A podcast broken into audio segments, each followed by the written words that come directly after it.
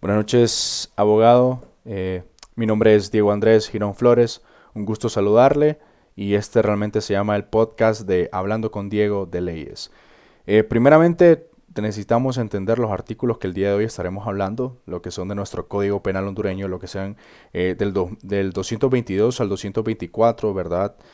recordemos que esta es la sección 2 y son delitos que tratan de proteger lo que es la trata de personas y las formas degradantes de explotación humana, ¿verdad? Tanto que se han dado a la historia de la humanidad. Entonces, por eso el ende del Estado trata de buscar y de tener la seguridad propia de, las, de sus habitantes y también de las personas que se encuentran en ciertas condiciones eh, y edades. Por ejemplo, la explotación de la mendicidad. Dice que quien utiliza a un menor de 18 años o persona de avanzada edad con o con discapacidad necesitada de especial protección en la práctica de la mendicidad. Podemos ver de que aquí el Código Penal o el legislador nos establece de que una edad límite, en este caso son los menor de 18 años, y después eh, lo establece también como una persona de avanzada edad, o sea, una persona de la tercera edad o con discapacidad necesitada.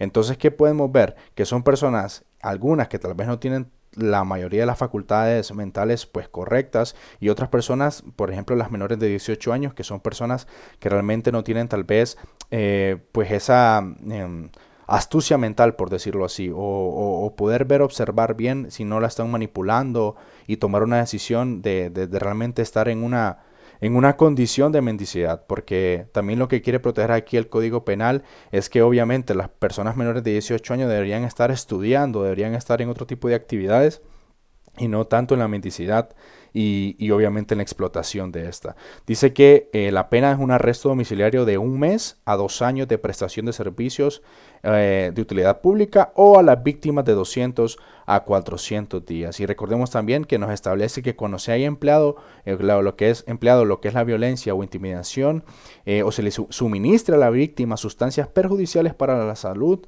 pues debe, la, la, pena debe ser de prisión de 2 a 3 años, ¿verdad? Y ¿Qué nos establece también lo que es esta explotación de mendicidad? Bueno, que el gobierno trata de buscar eh, que no se repitan historias como las que se han venido repitiendo a lo largo de nuestra época, eh, pues en, medio de nuestras normas y leyes, porque según Casa Alianza en el año 2016 establecía de que habían alrededor de unos 15 mil niños y niñas que se encontraban mendigando.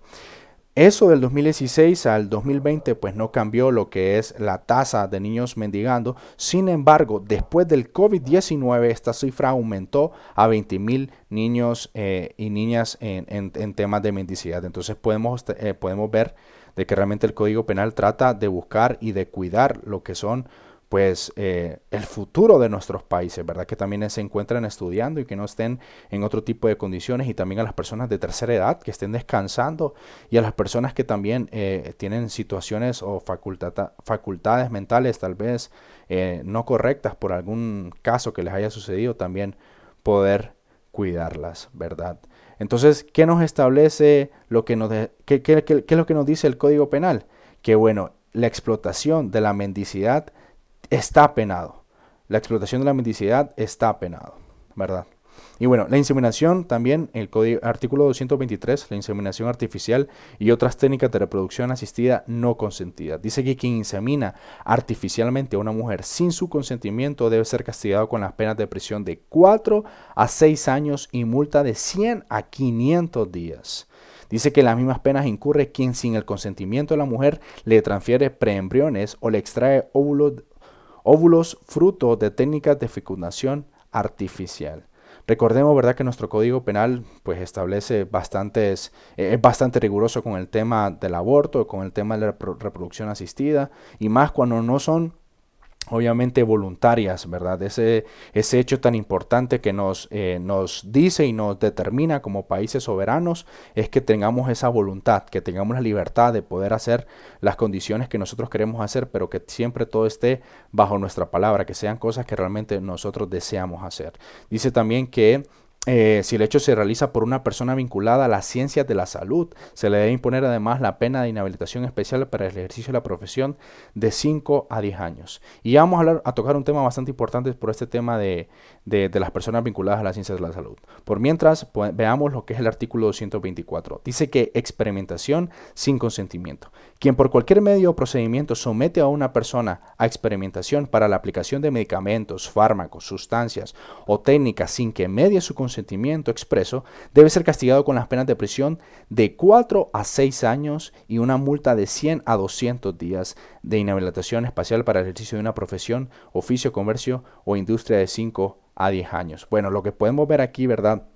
que lo que se trata de evitar y lo que se, también se trata de, proteger siempre es la voluntad de las personas. Algo que realmente se perdió, por ejemplo, en los años 1960, cuando uno de los doctores, eh, bueno, un psiquiatra, James Ketchum, eh, fue una persona que probó o experimentó con soldados eh, estadounidenses lo que son, lo que es la droga LSD. ¿verdad? Entonces podemos ver de que después de esto, y tan también lo que pasó en la Segunda Guerra Mundial con los juicios de Nuremberg, con los médicos, entonces podemos establecer de que la experimentación y lo que es también la, la inseminación artificial por personas que están en el área de salud son cosas que más bien aún son más penadas. ¿Por qué?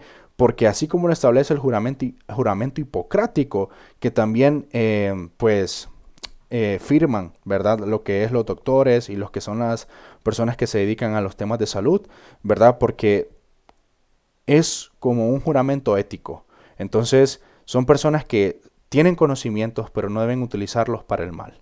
Entonces, podemos establecer y ver cómo es importante, em, pues, el no caer como profesionales de la salud, el no caer en estar en contra de la ley, en lo que nos establece el Código Penal de nuestro país y también lo que establece convenciones internacionales, en este caso lo que es el Protocolo de Ginebra, ¿verdad? Que se autorizó lo que es en el año 1997.